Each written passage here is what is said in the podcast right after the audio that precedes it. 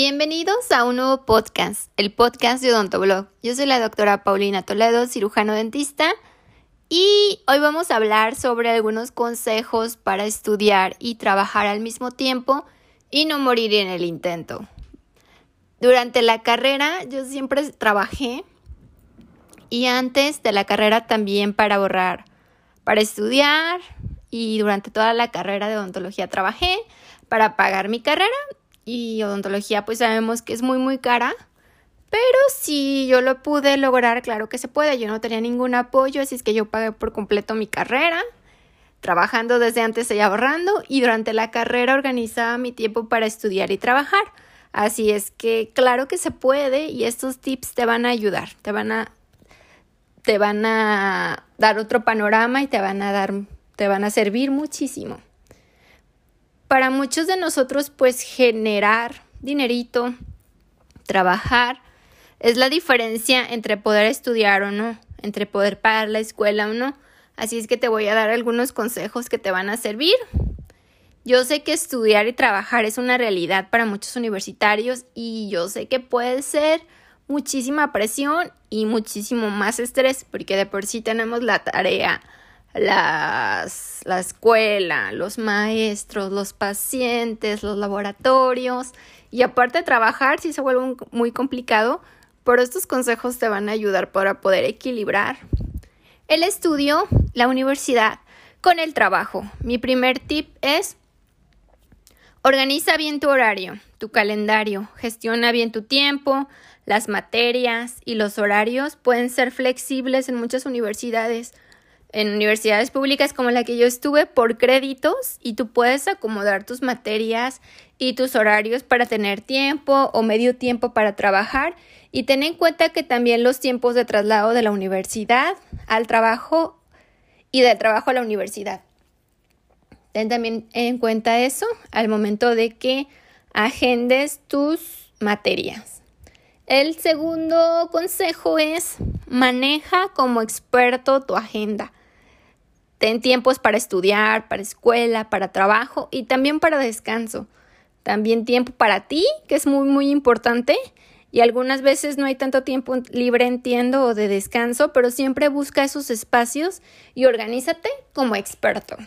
Mi tercer consejo es informa tanto en tu trabajo como en tu escuela, con tus profesores deben estar al tanto de que trabajas y estudias por si alguna vez llegas tarde al trabajo o a la primera clase de algunos días, las primeras clases, que son tu traslado, tener las consideraciones y que tus profesores y jefe o jefa estén al tanto y recibas el apoyo de ellos.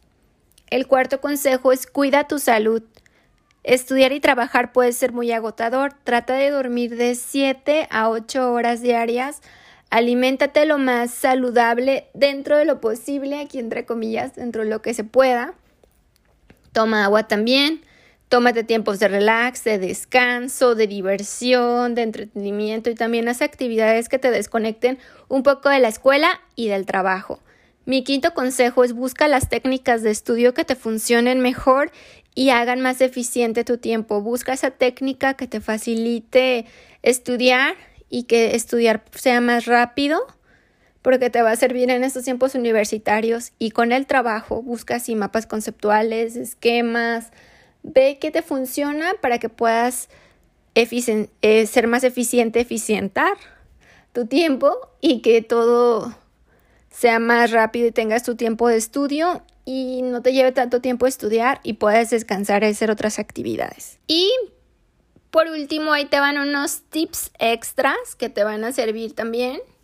No dejes todo a última hora, ya que esto te va a generar más estrés y puedes llegarte a bloquear.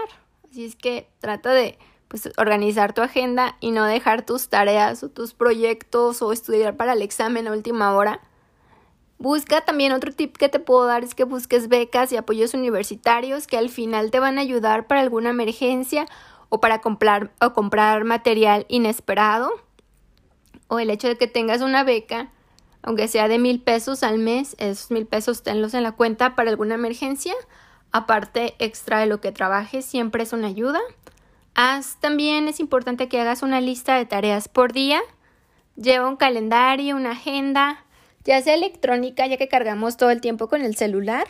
Puedes tener una agenda electrónica como Google Calendar, eh, que no sea una agenda dentro de la memoria de tu celular. Yo te recomiendo por si se te pierde el celular o por si te lo roban, mejor que sea en la nube, mejor que sea en línea, como Google Calendar te puede servir para si no tienes tu celular o se descarga tu celular, puedes prender tu computadora y también con el correo electrónico poder ver tu agenda. Yo prefiero que sea electrónica o también yo en su momento la llevaba física, un cuadernito también puedes tener como respaldo o ser 100% físico, ya que nos gusta mucho hacer dibujitos y anotaciones. Como sea que lleves tu agenda, pero es importante que lleves esa agenda y anotes hasta el más pequeño detalle. Yo así lo hacía. Hasta comprar campos si me hacía falta. Así jueves, comprar campos, la barbata, cosas muy insignificantes. Pero cuando estamos en un mar de mil cosas que hacer, cosas insignificantes se nos olvidan. Yo les recomiendo que todo, todo lo anoten por día lo que tienen que hacer para que no se les pase nada.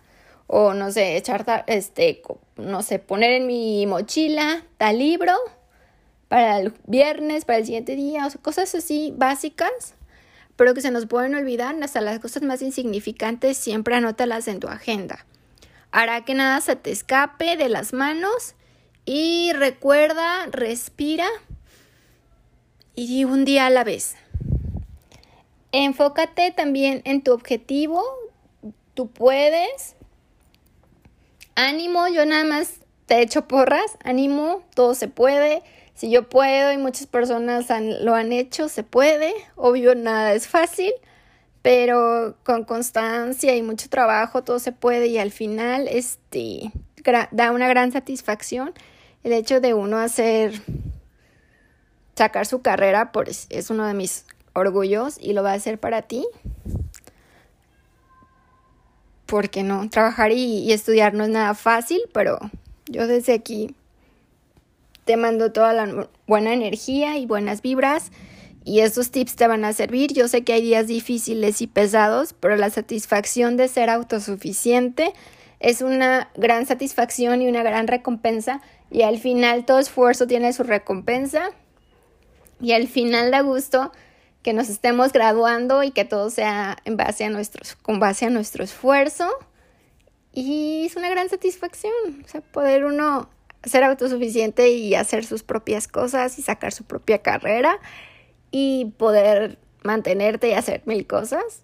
Es, es un gran logro y si tú lo estás haciendo, ánimo.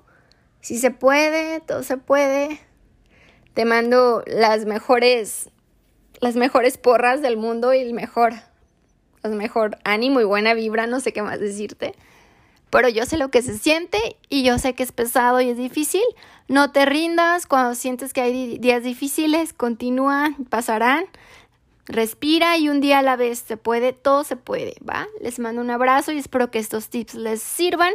Son algunos de los tips que me puse a pensar en estos días de que me pidieron que les hablara algunos consejos para los que, los que estudian y trabajan y pues quise hacer algunos consejitos que a mí a mí me sirvieron y espero que a ustedes les sirvan. Les mando un abrazo a la distancia, los quiero mucho, hasta el próximo podcast o video.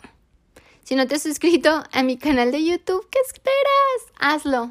Es, YouTube o Blog MX por si me estás escuchando en otras plataformas. Hasta la próxima. Bye.